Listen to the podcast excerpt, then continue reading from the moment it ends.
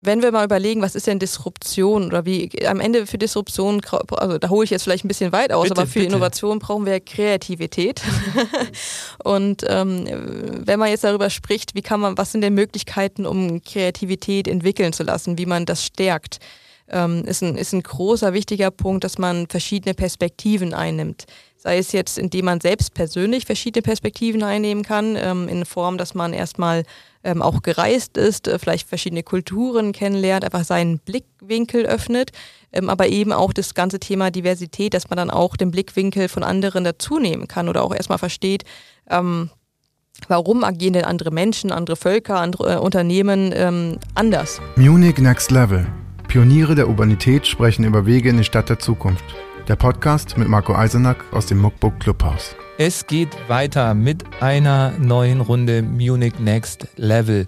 Wir laden euch, liebe Hörerinnen und Hörer, wieder ein, euch inspirieren zu lassen von Gedanken, Ideen, Visionen einer guten, einer schönen, einer nachhaltigen Stadt, in der wir in Zukunft leben wollen am Beispiel der Stadt München. Äh, deshalb auch der Name Munich Next Level. Und wir haben heute zu Gast Britta Daffner, die sich mal aus, die sich aus einem Mikrokosmos zu uns bewegt, der mir natürlich äh, ziemlich fremd ist, oder was heißt natürlich leider. Ähm, es ist nämlich dieser ganze Bereich IT, künstliche Intelligenz und ähm, dann noch dazu aus dem Unternehmen IBM, dem, einem großen Konzern und von daher mal eine Perspektive, die tatsächlich bisher in dem Podcast so noch nicht hatten, aber eine ganz wichtige Perspektive, um auch wirklich zu reflektieren, was brauchen wir eigentlich für ein unternehmerisches Denken, um die Stadt der Zukunft überhaupt umsetzen zu können und auch um zu äh, ähm, Angebote zu schaffen, die auch in einer Stadt der Zukunft noch genug sagen wir mal, Steuerzahler in dieser Stadt äh, zur Verfügung stellen und auch vor allem Unternehmen, die genug ähm, ähm, Steuern bezahlen. Und da, ich habe es gerade schon im Vorgespräch mit Britta gesagt, es ist ja durchaus für mich manchmal ein bisschen, ähm, bin ich da ein bisschen sorgenvoll, wenn ich auf die Münchner Unternehmen blicke, die sich jetzt natürlich viele Jahrzehnte vorbildlich in dem, im DAX emporgearbeitet haben aber wenn ähm, die deutschen Unternehmen eben insgesamt so an Relevanz verlieren, dann bringt uns das auch nicht mehr viel und auch auf die Zukunft geblickt, macht man sich so seine Sorgen. Und ähm, der Bereich Nachhaltigkeit ist natürlich auch ein weiterer Aspekt, aber die Digitalisierung ähm, fordert ihre ganz eigenen Transformationsgesetze. Äh, und deshalb freue ich mich sehr, dass wir etwas dazulernen dürfen heute bei Britta Daphna. Toll, dass du da bist und herzlich willkommen. Ja, hallo, auch von meiner Seite. Ich freue mich, dass ich hier dabei sein darf und ähm, ja, mit dir jetzt äh, hoffentlich einen Ritt über ganz viele verschiedene Themen äh, durchstreiten darf. Wir fangen aber wie immer mit einer ganz ähm, schönen Frage an, mit einer ganz persönlichen Frage an und ähm, wollen auch so ein bisschen kennenlernen, ähm, wie du so denkst, ähm, was du so für Visionen hast, weil wir nämlich fragen, wenn du dich ins Jahr 2031 versetzt und hier wieder von mir aus am Odeonsplatz stehst und um dich blickst und wir uns begegnen und ich dich frage, was hast du denn in den letzten zehn Jahren eigentlich in München erlebt? Ich war vielleicht gerade nicht da. Und in, was für eine Stadt ist München jetzt eigentlich? Ähm, was glaubst du, in was für einer Stadt wirst du leben und was werden wir bis dahin ähm, Schönes oder auch nicht so Schönes erlebt haben? Aus meiner, also aus meiner Perspektive, wenn ich jetzt mal von ähm, auch äh, einer Technologiebrille drauf schaue, hatte ich in den letzten Jahren auch in München schon einiges getan. Und ich finde, München hat sich immer mehr auch zu einem Technologie-Hotspot hier in Deutschland entwickelt. Und wenn ich jetzt mal überlege, ähm, zehn Jahre ähm, weiter in die zu Zukunft zu gehen, hoffe ich doch, dass das in einem positiven Sinne ähm, diese, diese Entwicklung weitergegangen ist dass wir hier zahlreiche internationale Unternehmen haben, genauso aber auch ähm, meine Hoffnung, mein Wunsch, dass wir auch ähm, große deutsche oder müssen gar nicht große sein, aber ähm, Unternehmen, ähm, Technologieunternehmen ähm, hier in Deutschland sich etabliert haben, die gerne auch in München ansässig sind, die Themen voranbringen, ähm, die vielleicht Altes mit Neuem verknüpfen. Und eins, ich sag mal so meins meiner Herzensthemen, ähm, auch, dass das ganze Thema Green IT vorangetrieben wird. Und das würde ich mir natürlich auch wünschen, dass vielleicht Startups, Unternehmen auch das Thema ähm, mitnehmen und Innovation vorantreiben, wie wir am Ende auch ähm, ja, auch ein besseres Leben nicht nur aus einer ähm, aus einer Convenience-Brille quasi haben können, sondern wie wir auch das, die Probleme, die wir ähm, gesellschaftlich oder auch jetzt hier strukturell ähm, oder naturbedingt haben, äh, auch mit Technologie unterstützen und vorantreiben können. Und das ist das, was, was ich mir hoffe. Ähm, wo wir zum einen in Deutschland stehen, aber auch konkret hier in München, ähm, dass wir da wirklich an einem guten Platz sind und zukunftsmäßig sehr gut aufgestellt sind.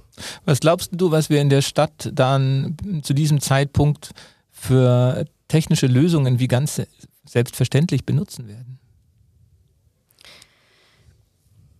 Also ich würde mal anfangen beim Mobilitätsbereich, dass wir, ähm, äh, ich meine, wir haben ja hier auch BMW ansässig, dass äh, auch ähm, der Mobilitätsbereich einer wird, der, der nachhaltiger wird, dass wir ähm, den Stadtverkehr äh, effizienter gestalten, auch schon jetzt. Deshalb wird ja auch die zweite Stammstrecke gebaut ähm, vor Corona, dass, äh, dass wir da an Kapazitätsgrenzen kommen, dass das alles ausgebaut wird und auch mehr für die Menschen gebaut wird, dass einfach mehr Spaß macht, auf solche Dinge ähm, umzusetzen. Dann auch ähm, dass äh, Technologien im Smart Building Bereich Normalität werden. Alle Häuser, ähm, die neu gebaut werden, noch die, die umgerüstet werden, dass die den neuen Energiestandards ähm, befolgen, ähm, ja, dass, dass wir hier eine, dass, ja, trotzdem Grünflächen haben. Ich habe jetzt gerade letztens eine interessante Studie gelesen, dass wir deutschlandweit sehr, sehr viel mehr Parkflächen ähm, gewinnen könnten mit den bestehenden Parkplätzen, wenn nur die Parkplätze besser angeordnet werden würde. Auch da quasi eine KI, ähm, die da drüber gelaufen ist und gesagt hatte, dass, äh, dass manche Parkplätze anders angeordnet werden sollten und dass wir in dem Sinne auch mehr aus dem, was wir haben, machen. Ähm, und dann die Fläche, die frei wird, für andere Dinge nutzen, sei es äh, für Begrünung ähm, oder auch Freizeitgestaltung. All das äh, würde ich mir wünschen, dass wir ähm, wirklich ja mit dem, was wir haben, besser umgehen. Mhm. Und ähm, genau, du bist jetzt auch hergeradelt äh, zu unserem Termin von Obermenzing. Ähm, hast du was gemerkt, dass wir jetzt eine Radelhauptstadt sind?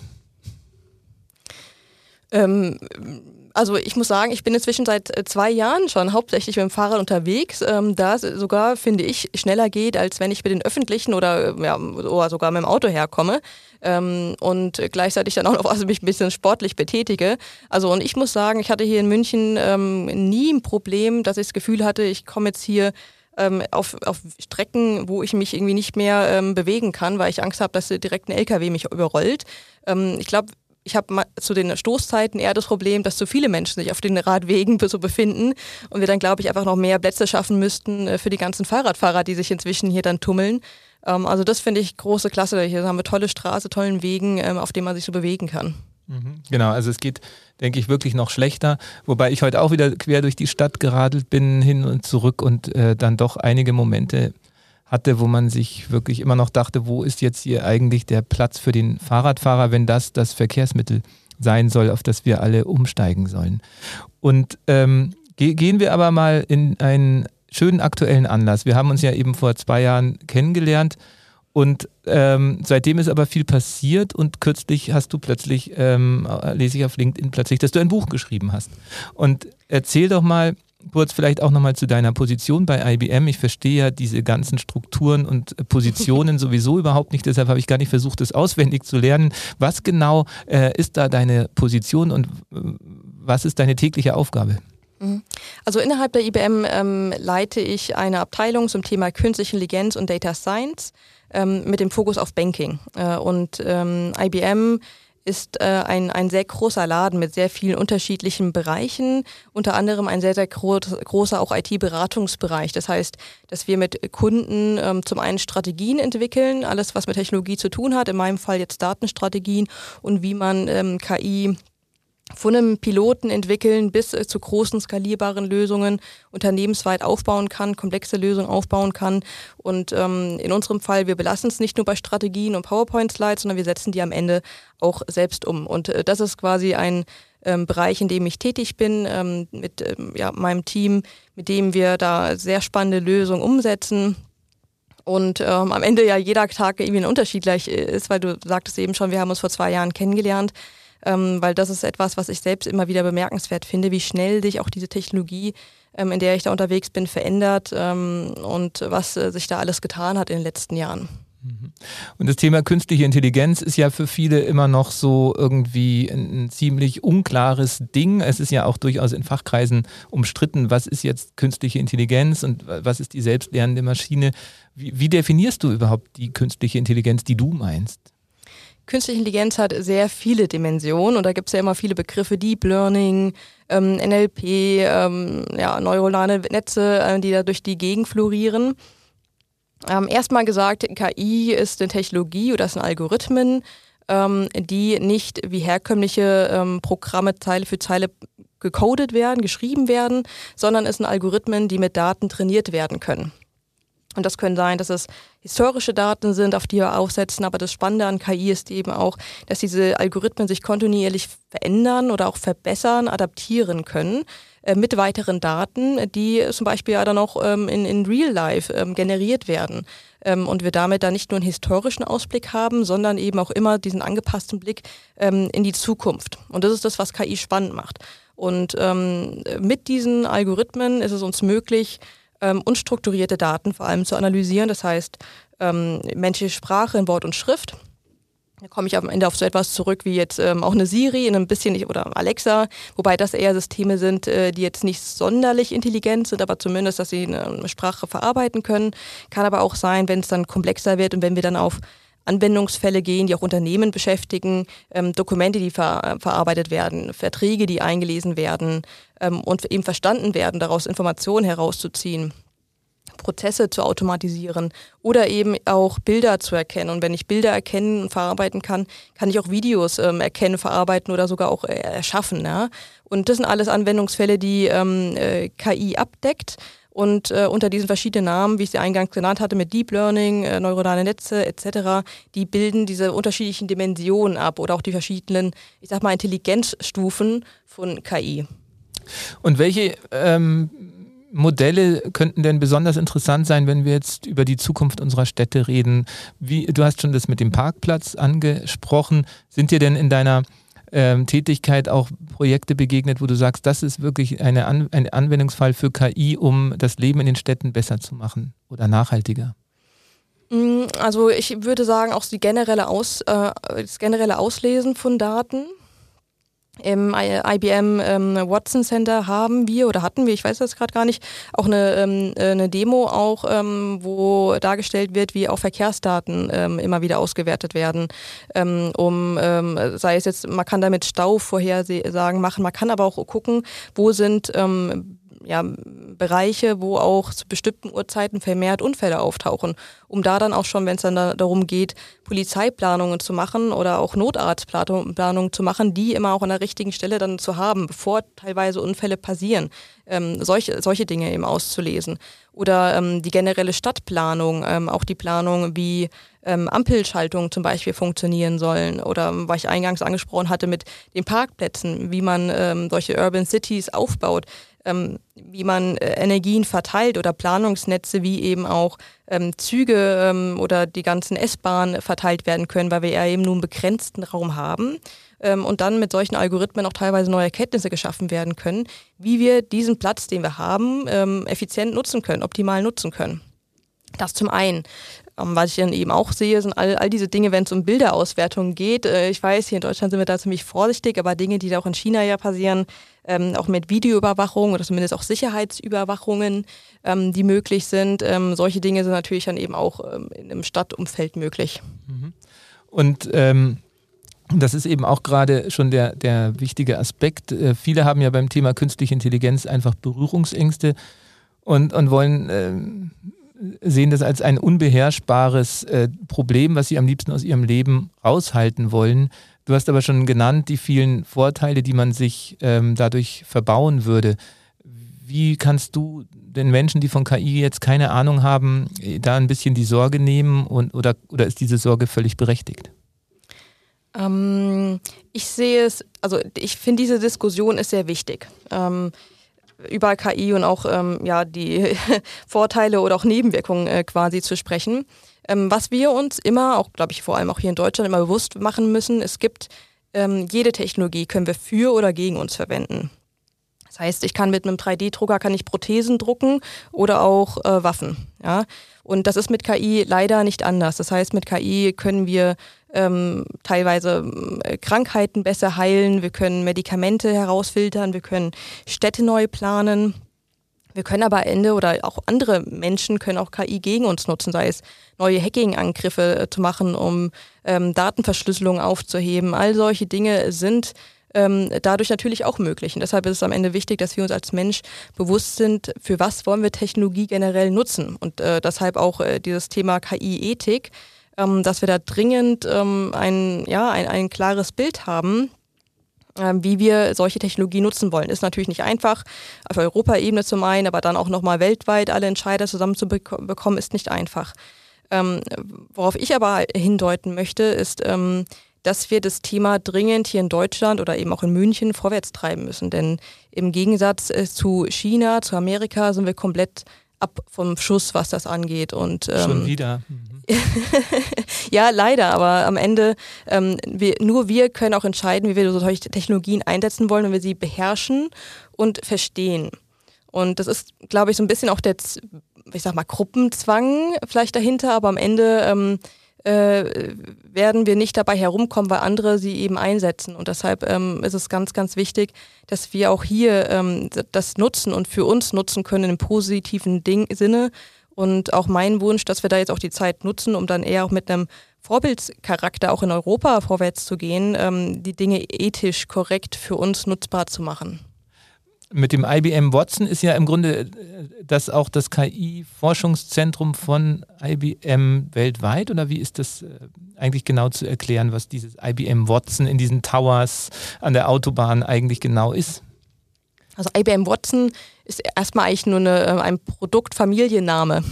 Mehr ist es in dem Sinne nicht. Äh, geht noch auf, dem, äh, auf den Herrn Watson quasi auch zurück, der ja auch ein, äh, der Gründer auch von der IBM war.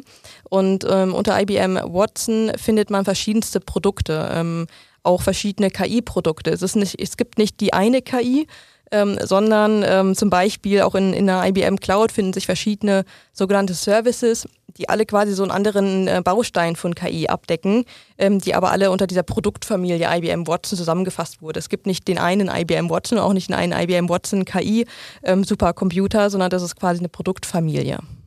Okay.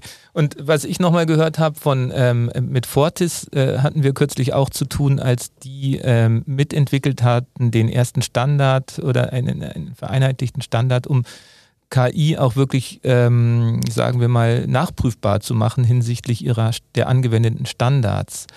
Und da kam noch ein Hoffnungsschimmer für die deutschen Unternehmen. Da hatte ich immer wieder gehört, vielleicht ist auch die große Chance für deutsche Unternehmen, die Sicherheitsstandards für KI zu entwickeln und äh, zumindest da richtig gut zu sein. Siehst du das auch so? Ja, also das ist mein Wunsch. Ähm, auch die Deutsche Telekom macht da ja auch mit dem Gaia X-Projekt auch einiges und es gibt viele Diskussionen. Ähm, unsere, ähm, ja, ähm, äh, die Andrea Martin von IBM ist ja auch selbst in einem, äh, auch äh, mit in einem Ausschuss drinne, um auch solche Dinge mitzudiskutieren. Ähm, also ich, ich, ich finde, wir in Deutschland, wir können genau das quasi ähm, zu unserem Markenzeichen oder zu der großen Stärke auch machen. Und deshalb der Wunsch, dass wir da eben, ich sag mal, irgendwo auch einen Haken dran machen und da wirklich mal auch jetzt nach vorne gehen und ähm, äh, ja, das, das, für, das für uns einstehen. Ja, hoffen wir mal, dass das auch ähnlich wie bei der E-Mobilität dann irgendwann so zu so einem, äh, zu einem Entschluss wird, äh, auf den Entscheiderebenen in diesem Bereich ähm, wirklich auch äh, voranzumarschieren. Und da sind wir nämlich dann bei deinem Buch. Ähm, du hast dich mal mit den Unternehmerpersönlichkeiten beschäftigt, die in den Chefsesseln äh, unseres Landes sitzen und vermutlich auch Menschen aus München dabei, um zu schauen, was bewegt diese Menschen eigentlich, warum gehen viele Prozesse so langsam und was ähm, brauchen wir in den deutschen Unternehmen, um die Disruption äh, oder die Herausforderungen wirklich zu, lesen, zu lösen und dieser Disruption ähm, gerecht werden zu können und Antworten zu finden. Ähm, wie kam es nochmal zu diesem Buch? Da steht so eine ganz nette Geschichte drin, ähm, dass das aus einem Gespräch im Café entstanden ist. Ähm, ja, da kam zumindest der finale Entschluss dazu. Die Idee, die hatte ich schon 2019 immer mal wieder so im Hinterkopf und hatte mich nicht mehr losgelassen, hatte sich auch entwickelt. Ähm, denn mein, das, was mich immer umtrieben hat, ist, dass ich tagtäglich mit sehr vielen Entscheidern spreche aus verschiedenen ähm, ja, Industrien und äh, viel natürlich über das Thema künstliche Intelligenz, aber auch Innovation, Digitalisierung im Generellen. Und mein Wunsch war trotzdem einfach mal auf Augenhöhe, ohne auch tatsächlich so ein IBM oder ähm, Sales-Schild auf der Stirn zu haben, mit äh, den Entscheidern zu sprechen und ähm, auch zum einen für mich zu gucken, kommt da was anderes raus als das, was, was man sonst immer so hört und bespricht. Und zum anderen, weil es mir einfach sehr, sehr wichtig als Anliegen ist, dass wir ähm, in Deutschland auch Innovationen ähm, äh, wieder vorantreiben und ähm, Unternehmen ähm, ja da ein bisschen unter die Arme greifen, was ihre Entwicklung angeht. Und ich damit auch Leute inspirieren wollte, dass unheimlich viel Großkonzernen passiert, dass da ganz tolle Menschen sind, die auch ähm, vorangehen, ähm, Themen anpacken und weiterentwickeln, auch wenn es nicht immer einfach ist, auch immer da sehr viele Einflussfaktoren hat, äh, wie weitere Stakeholder, Aktionäre, ähm, gewachsene Strukturen etc. Und dass man damit wirklich auch Menschen Mut macht, ähm, dass es sich lohnt, äh, da zu kämpfen und ähm, sich eins zu bringen. Also das waren ähm, ja, so die beiden Perspektiven. Und ähm, ich hatte dann Anfang 2020 äh, in dem besagten Café mit einer guten Freundin gesprochen, die eben auch ähm, ein paar Jahre zuvor ein Buch geschrieben hatte und die mich noch davor gewarnt hat, dass es unheimlich viel Arbeit ist, was ich dann über die nächsten Monate auch selbst erfahren durfte. ähm, ich vom Typus her wusste ich aber, das Thema lässt mich äh, nicht los. Vor allem sind Interviews ja noch ja. viel mühsamer, als wenn man es selber schreiben würde, wie wahrscheinlich inzwischen weißt. Ja, ja, ja. Das klingt immer so einfach zu sagen. Ich interviewe dann ein paar Leute und packe das dann zusammen. Tatsächlich hatte das dann doch noch einen ganzen ähm, Rattenschwanz an Aufgaben mit sich. Aber so bin ich irgendwie so in diese Reise ähm, hineingegangen und dann kam ja auch noch parallel Corona, was es, glaube ich, sogar mir einfacher gemacht hat, meine Zeit ein bisschen einzuteilen und daran parallel zu arbeiten. Und so ist das Ganze entstanden, ja. Und ähm, was ist dein Resümee, wenn du äh, das vergleichst, wie du rangegangen bist ähm, und wie du rausgegangen bist aus den Gesprächen? Gerade mit dem Blick auf die ähm, Chancen unserer mittelständischen und größeren Unternehmen, auf die Zukunftsfähigkeit hin. Mm, also ich muss sagen, ich wurde selbst auch von den Gesprächen inspiriert und von den tollen Menschen. Ähm, viele davon kannte ich auch schon, andere habe ich auch dadurch erst ähm, kennengelernt und ähm, äh, mich selbst hat es begeistert, so viele Menschen dort auch zu treffen, weil die Leute, mit denen ich dort gesprochen habe, sind alles welche, die Themen vorantreiben, ähm, die für etwas stehen, äh, die Lust haben, was zu verändern. Und das fand ich persönlich selbst für mich sehr inspirierend.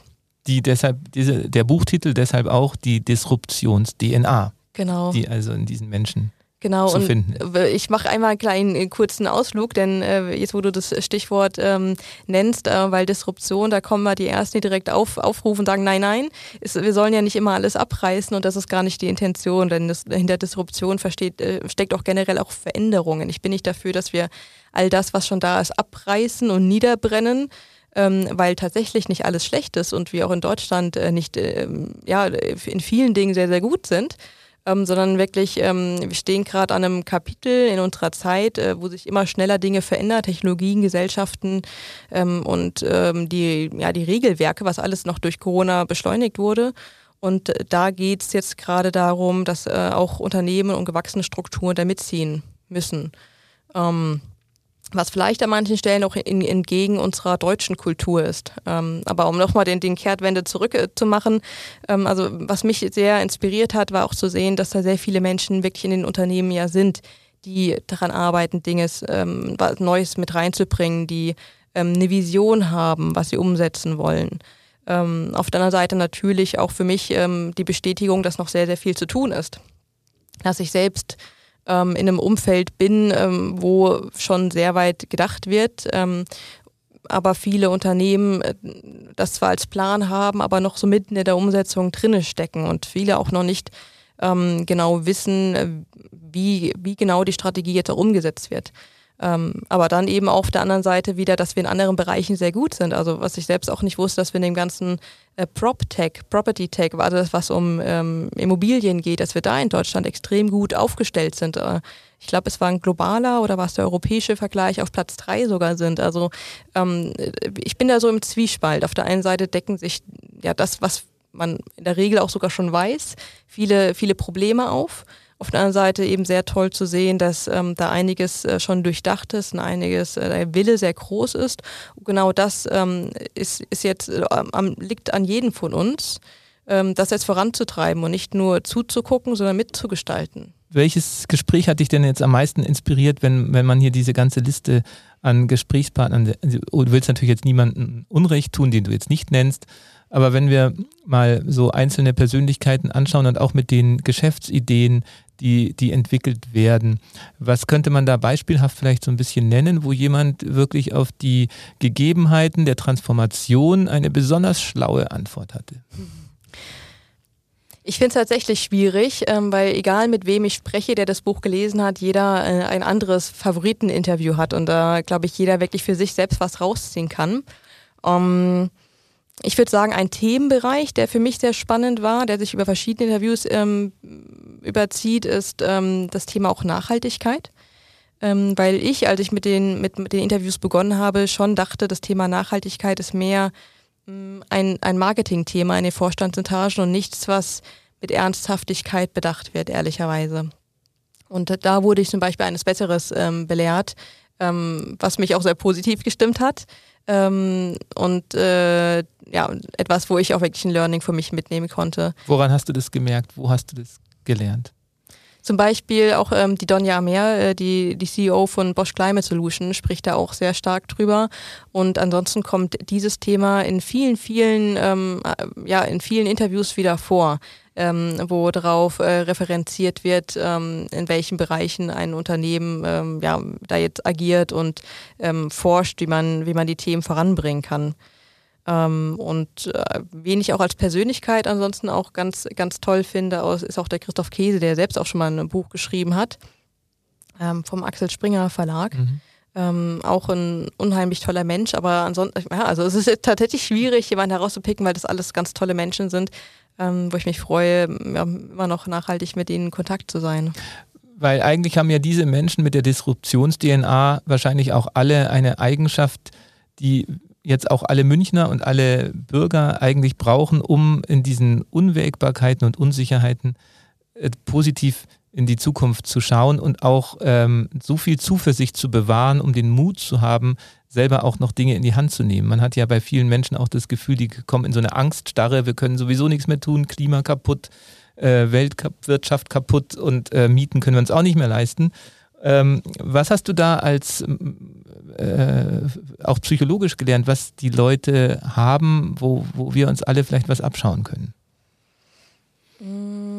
Ich denke, was wir alle brauchen, ist irgendwo ein Zielbild. Also ähm, auch wenn wir uns persönliche Ziele ja auch vornehmen, wir brauchen schon einen Grund, ähm, eine Idee, dass wir etwas verändern wollen, ähm, dass wir eine Idee haben, wie es aussehen kann. Und das kann beliebig klein oder auch groß sein. Sei es einfach nur, dass man, ich sag mal, bestimmte KPIs erreichen möchte, sei es nur, dass man innerhalb von seinem Umfeld, von seiner ähm, Business-Einheit vielleicht eine neue Kultur reinbringen möchte ähm, oder sei es, ähm, ja, ganze Technologien zu skalieren.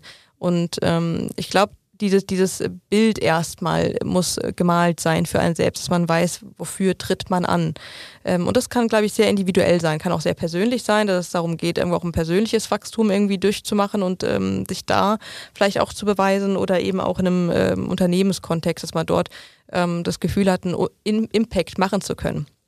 Und da bin ich tatsächlich auch schon bei meinem zweiten ähm, Thema. Ähm, ich glaube, das Thema Impact und dass man das Gefühl hat, man ist irgendwo, wo man wirklich was verändern kann, das ist extrem wichtig. Wenn ein Unternehmen eine Kultur hat, wo man immer wieder kontinuierlich ähm, gegen die Wand läuft ähm, und äh, nichts möglich scheint, bei so etwas äh, würde ich behaupten, verliert man sehr, sehr schnell die Motivation. Anecken ähm, wird man immer wieder, Probleme gibt es immer wieder, aber wenn es dann doch ähm, am Ende muss es auch das Unternehmen stützen und das ist auch ein Thema, ähm, warum für Innovation oder Veränderung auch die Konzernspitze so wichtig ist. Ähm, denn wenn das konträr dazu ist, was überhaupt überhaupt passieren soll, ähm, wird das nicht erfolgreich werden. Und das, das muss schon irgendwo zusammenpassen, dass man da auch mit der Konzernspitze gut zusammenarbeitet. Ähm, Dazu gehört wahrscheinlich auch das Thema Fehlerkultur. Ja, sage ich vorsichtig, weil also Fehlerkultur ist etwas, was auch immer äh, durch alle Konzerne durchgetrieben wird und ähm, irgendwo auch jeder weiß, dass es notwendig ist für uns. Ähm, aber die Art und Weise, wie es umgesetzt wird, glaube ich, noch nicht so ist, wie es sein sollte. Wir sind da zum großen Teil noch auf einem weiten Weg, dass es wirklich in so eine Unternehmenskultur verankert wird, wirklich das Unterne oder Fehlerkultur gelebt wird. Denn ähm, alle sagen zwar, Fehler ist wichtig zu machen, wenn es aber darum geht, dann persönlich Fehler zu machen äh, und die dann wirklich an, an, die, an die große Fahne zu hängen, ähm, da wären dann die Beispiele schon weniger. Jetzt haben wir die Bundeskanzlerin sogar als Beispiel. ja, also, und, und das ist ein prima Beispiel. Und ähm, ich finde, äh, auch da müssen sich ähm, KPIs in Unternehmen ändern, dass es nicht mehr darum geht, ähm, welche Erfolge, weil Erfolge werden immer gerne gefeiert. Ähm, und äh, am Ende sind wir alle dann auch gesellschaftlich darauf programmiert, vor allem äh, Erfolge suchen zu wollen, auch sei es für einen nächsten Karriereschritt. Und ähm, da ist es für mich, ähm, was ich, worüber ich tatsächlich auch gerade nachdenke, wie man neue Maßstäbe ähm, ansetzen kann, ähm, um nicht nur Erfolge zu motivieren, sondern generell den Versuch eher zu intensiv, ja, also ja, weiter voranzutreiben, dass man, dass man äh, Mitarbeiter vielleicht auch mehr daran misst, wie oft hast du was Neues ausprobiert. Nicht, ob es erfolgreich war oder nicht erfolgreich. Ich würde mal behaupten, ähm, überdurchschnittlich sollte schon auch irgendwo der Erfolg daran hängen, sonst kommen dann auch die Fragen, ob man, ob man die Ideen durchdacht hat überhaupt. Aber dass ähm, nicht, nicht mehr nur zu starke Erfolge hervorgehoben werden, sondern wirklich der Versuch belohnt wird. Und das ist etwas, was ich dann doch noch sehr wenig ähm, als Maßstab in Unternehmen sehe, in so einer Art und Weise. Ähm, und äh, zwar immer von Fehlerkultur gesprochen wird und ähm, viele Unternehmen auch äh, Fuck-Up-Nights inzwischen auch machen, ähm, aber es dann vor allem, wenn es dann auch in, in die Führungsebene geht, die das ja vorleben müssen, äh, noch zu wenig hervorgehoben wird. Also dass wirklich vielleicht mal in einem Call in einem positiven Sinne ähm, ein, ein Fehler hervorgehoben wird von vielleicht auch einem Vorstand, der gemacht wurde und das wirklich mal breit ähm, diskutiert wird in einem positiven Sinne, das sehe ich nicht. Sehr schönes Beispiel, ja. Die ähm, hast du auch mit Verwaltung und Politik eigentlich dich beschäftigt in deinen Umfragen? Weil das sind jetzt ja vielleicht auch nochmal äh, Kosmen, die gerade maßgeblich ganz anders arbeiten müssen, um überhaupt Schritt halten zu können und noch in alten Strukturen verhaftet sind. Wie schätzt du da die, ähm, die Lernfähigkeit und die, die Disruptions-DNA ein? Ähm, also da muss ich vorweg sagen, ich bin dort kein Profi, da bin ich ähm, äh, auch mehr als ähm, Beobachter zu Hause, auch in, in den öffentlichen Strukturen.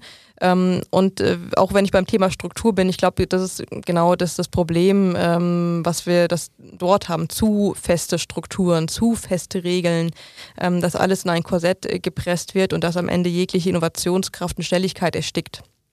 Und ähm, positiv sehe ich, dass da jetzt auch durch Corona sehr viel passiert. Also auch, äh, wenn ich jetzt mal selbst äh, so gucke, was, was wir, welche Lösungen wir da auch am Umsetzen sind, zum Beispiel, das ist ähm, sehr spannend ähm, dass das, glaube ich, auch nochmal ein Treiber auch für die öffentliche Hand hatte, wie man Dinge jetzt auch online gestalten kann etc. Ähm, aber vor allem da braucht es ähm, um ein Umdenken und schnelleres Agieren und auch mehr, ähm, vielleicht auch ein Ausprobieren. Und in der Politik, wie schätzt du den, den Zustand der äh, Politik ein bei diesem Thema? Ja, ähnlich, sehr starr und ähm, äh, sehr darauf avisiert, an alten Dingen festzuhalten und alten Vorgehensmustern festzuhalten. Ja. Wenn man die, ähm, die deine Disruptions-DNA gelesen hat, gibst du da auch direkt äh, Tipps, wie man das selber für sich anwenden kann? Weil wir haben ja viele Hörer aus der Stadtverwaltung, aus der Stadtpolitik. Im besten Fall möchten wir ja auch Handreichung sein äh, für Veränderungen. Ähm, haben sich so Faustregeln äh, bei dir festgesetzt, wo man sagt, um wirklich erfolgreich Transformationen voranzubringen, ist es wichtig, das? Man findet sehr viele Anregungen und Tipps aus dem Buch. Ähm, äh, zum einen ähm, auch, wer sich mit dem Thema beschäftigen will, neben den Interviews findet man auch immer ähm, auch habe ich selbst zu, den, zu diesen Themen wie eine Art Fachbeiträge geschrieben, also damit es auch wirklich auch für all diejenigen ist, die sich jetzt nicht als Experte äh, in, in KI zum Beispiel bezeichnen würden, dass es jeder, jeder was mitnehmen kann. Und ähm, am Ende ziehe ich auch noch basierend auf all den Interviews mein Resümee. Und ähm, auch aus den Beiträgen von all den Executives kann man, ähm, glaube ich, im übertragenen Sinne extrem viel auch für die öffentliche Hand mitnehmen. Also auch sich zu fragen, wo sind denn Prozesse, wo ich, ich sage mal, meinen Kunden, und das können, es kann am Ende die Bevölkerung sein oder auch interne Kunden, ähm, Schmerzen zufüge? Wo sind Dinge, wo ich selbst disruptiert werde?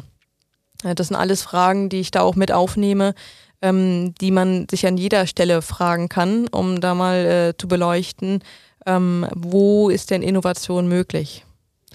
Jetzt musst du auch nochmal eine Stufe runterkommen für, ähm, für, für Laien. Wie, wie stelle ich denn überhaupt fest, dass ich an einer Stelle disruptiert werde? Mit einem kontinuierlichen Blick nach außen. Und das ist gar nicht so leicht, weil wenn ich jetzt vor allem äh, im Unternehmenskontext spreche, viele Unternehmen sind zu sehr mit sich selbst beschäftigt ähm, um ganz viele vielleicht auch interne Transformationen ähm, zu machen, Zahlen hin und her zu schieben.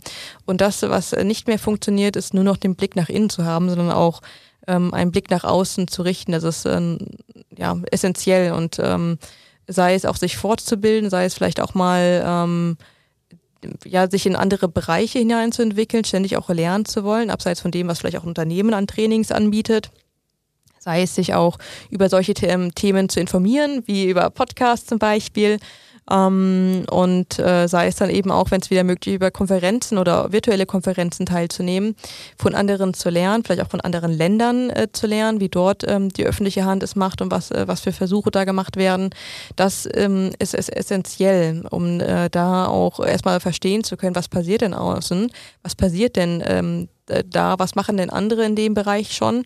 Und wo gibt es in einem Unternehmenskontext jetzt wieder gesehen, vielleicht auch äh, Startups, die sich etablieren, die genau ähm, das, worin ich vielleicht schlecht bin oder da, wo ich einen Prozess habe, der ähm, ja, meinen Kunden einen Schmerzen zufügt, genau das quasi als ihr ähm, ja, als, als ihre Mission deklariert haben und ähm, das einfach auf dem Radar zu behalten. Mhm. Was glaubst du, wie wichtig es ist, ähm, dieses ganze Thema Purpose, Sinnhaftigkeit des Tuns und, und die größere Idee einer, sagen wir mal, heilen Welt mit einer ähm, gesunden Umwelt und ähm, einer fairen Behandlung der Menschen, wie wichtig dieser ganze Ansatz für das Thema Wandel und Transformation ist? Ist das eine ganz andere Welt oder muss man das irgendwie zusammendenken? Man muss es zusammendenken. Mm, manchmal habe ich allerdings das Gefühl, dass das ein Thema ist, was schon zu breit getreten wird und auf einen höheren Podest gestellt wird, ähm, als da, wo es eigentlich hingehört. Also es ist, ähm, ist es essentiell, einen Purpose zu haben. Vor allem, wenn ich jetzt mal sogar meine Generation, auch die nächsten Generationen angucke. Das ist etwas, äh, wonach gefragt wird, dass der Purpose wichtiger ist als zum Beispiel der Gehaltszettel. Ähm, dass man das Gefühl hat, man, man äh, kann irgendwo etwas beitragen. Auch dieses Thema, dass man die, die Möglichkeit hat, im Unternehmen eine Veränderung mit reinzubringen. Ähm, äh, an manchen Stellen habe ich nur das Gefühl, dass auch das Thema, was ist der Purpose, schon wieder zu groß gesucht wird. Das kann mich auch eine ähm, eine Frage sein, auf die man vielleicht auch für sich selbst nie eine Antwort findet oder auch ähm, die Reise dahin vielleicht ähm, erkenntnisreicher ist, als nie anzufangen und erst nur diesen Purpose zu finden. Das heißt, ähm, für mich ist es ein Zwischending. Ich glaube, ein Unternehmen sollte für sich schon wissen, ähm, was die Unternehmensdaseinsberechtigung ist und was das Ziel davon ist. Ähm, nur so kann man sich auf irgendein Produkt, eine Dienstleistung oder eben auch die eigenen Kunden und Mitarbeiter ähm, einpendeln. Das sollte da sein. Ähm, ich glaube auch für jeden einzelnen Mitarbeiter, für jede einzelne Führungskraft sollte klar sein, was sind denn meine Antreiber, was, wohin möchte ich denn? Was nicht nur dahin gedacht, was soll meine nächste Karrierestufe sein, sondern wohin geht es und welchen Impact möchte ich haben. Das ist sehr wichtig. Ähm, aber ich glaube, ähm, dass man sich darin auch nicht verliert in ewigen Purpose, ähm, Mission Sessions mhm. ähm, und dann für sich die Idee bekommt, man könne nur mit dem perfekten Statement ähm, jetzt in die Handlung kommen. Mhm. Sehr, sehr spannender äh, Beitrag dazu. Und ähm, das Thema Diversität ist, glaube ich, auch ein wichtiger Punkt. Ähm, würde mich noch interessieren, wie du dazu stehst, weil du bist ja sozusagen jetzt die Veränderungsexpertin auf dem neuesten Stand nach deinen Gesprächen. Ähm, wie schätzt du ein, welche Bedeutung hat es da wirklich diese Diversität, auch die, die, die Mischung aus Männern und Frauen in, in den Unternehmen? Ähm, was hast du da herausgefunden?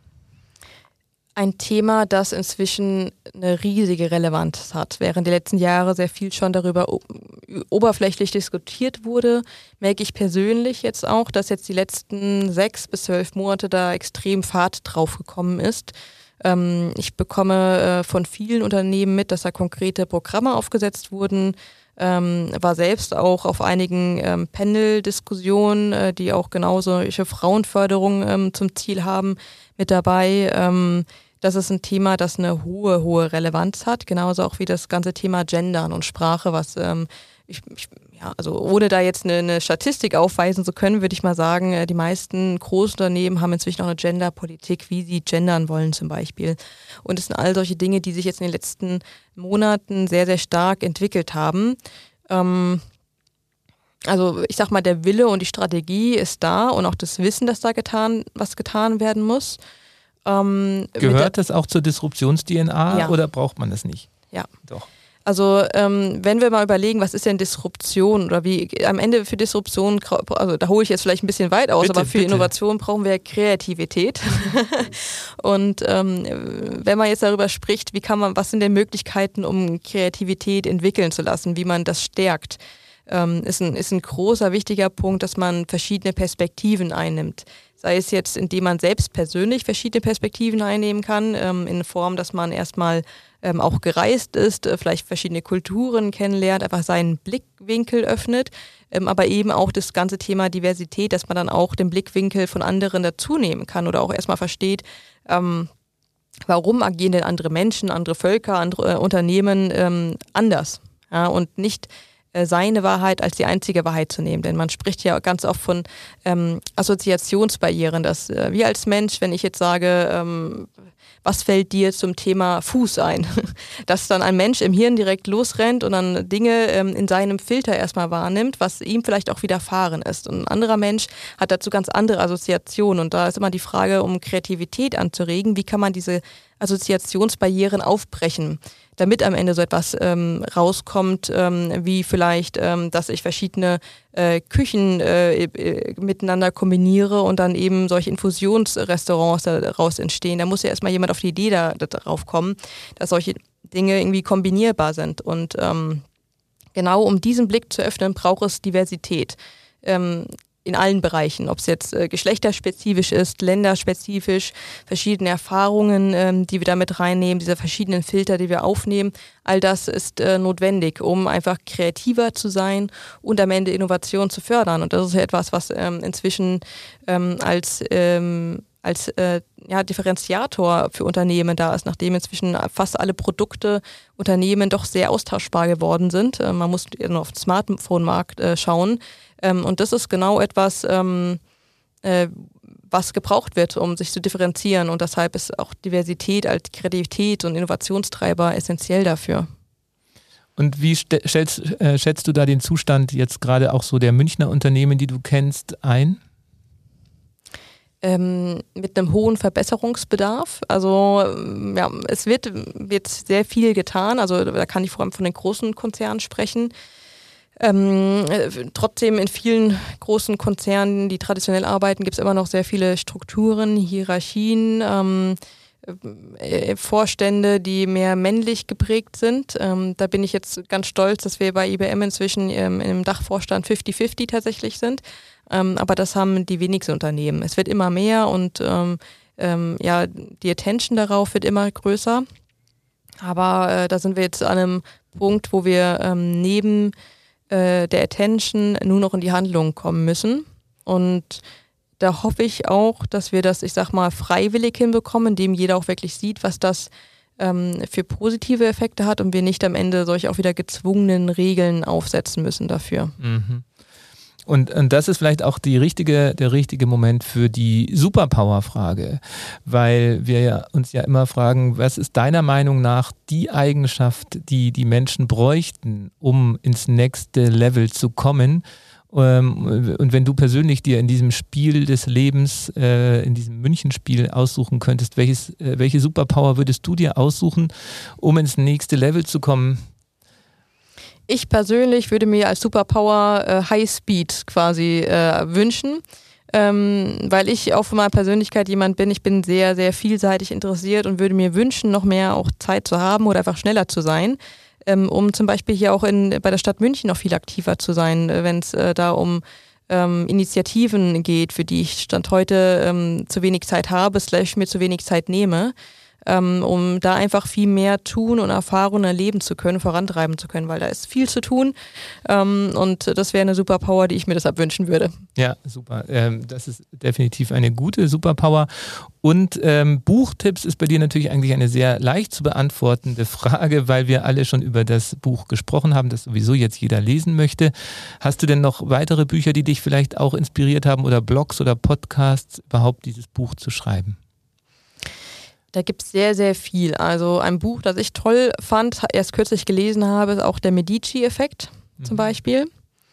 Ähm, dann auch ein. Wo, worum ging es da nochmal? Da geht es genau um dieses Thema, wie können wir ähm, kreativ werden, wie können wir solche Assoziationsbarrieren aufbrechen, ähm, wie können wir ähm, Innovationen in Schnittstellen finden, Schnittstellen von verschiedenen Fachgebieten. Das ist, äh, finde ich, sehr, sehr spannend, sich das mal anzu, anzutun.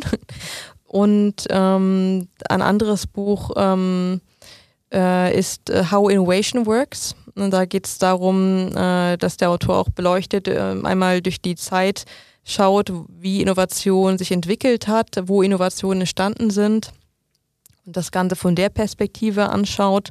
Und äh, wenn ich jetzt auch den Titel richtig zusammenbekomme, ich glaube, es heißt die 1%-Methode meine ich, irgendwas mit einem Prozent, ähm, wo es darum geht, wie man auch eigene Routinen entwickeln oder aufbrechen kann, indem man kleine Dinge miteinander verbindet, ähm, nur kleine einzelne Dinge irgendwie auch aufbricht. Ähm, und was ich einfach sehr spannend finde, einfach mal so diese Wirkungs- oder Verhaltensmechanismen dahinter zu sehen, wie sich auch äh, Routinen zum Beispiel etablieren.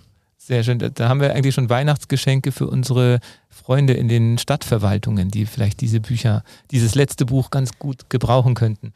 Ähm, wir verlinken diese Bücher wie immer in den Show Notes. Ähm, danke für diese Tipps und vor allem danke auch für die interessanten Einblicke in die Gespräche und was du daraus herausgenommen hast für unseren Veränderungsdruck und die Möglichkeiten, und auch das Mindset, das wir dafür brauchen. Britta, hat mich gefreut, dass du da warst. Hoffentlich bald wieder, auch auf einer Creative Night im besten Falle, wenn man sich wieder treffen darf. Und alles Gute weiterhin. Sehr gerne, danke. Das war ein neuer Impuls vom Munich Next Level. Wir sagen danke fürs Zuhören und hoffen, dass du für dich persönlich etwas mitgenommen hast. Der Podcast wird kuratiert vom Munich Next Level, dem Think Tank und Innovationsnetzwerk des Stadtmagazins Muckbook. Wenn du mitwirken möchtest oder mehr über das Projekt erfahren willst, findest du alle Infos im Web unter muckbook.de.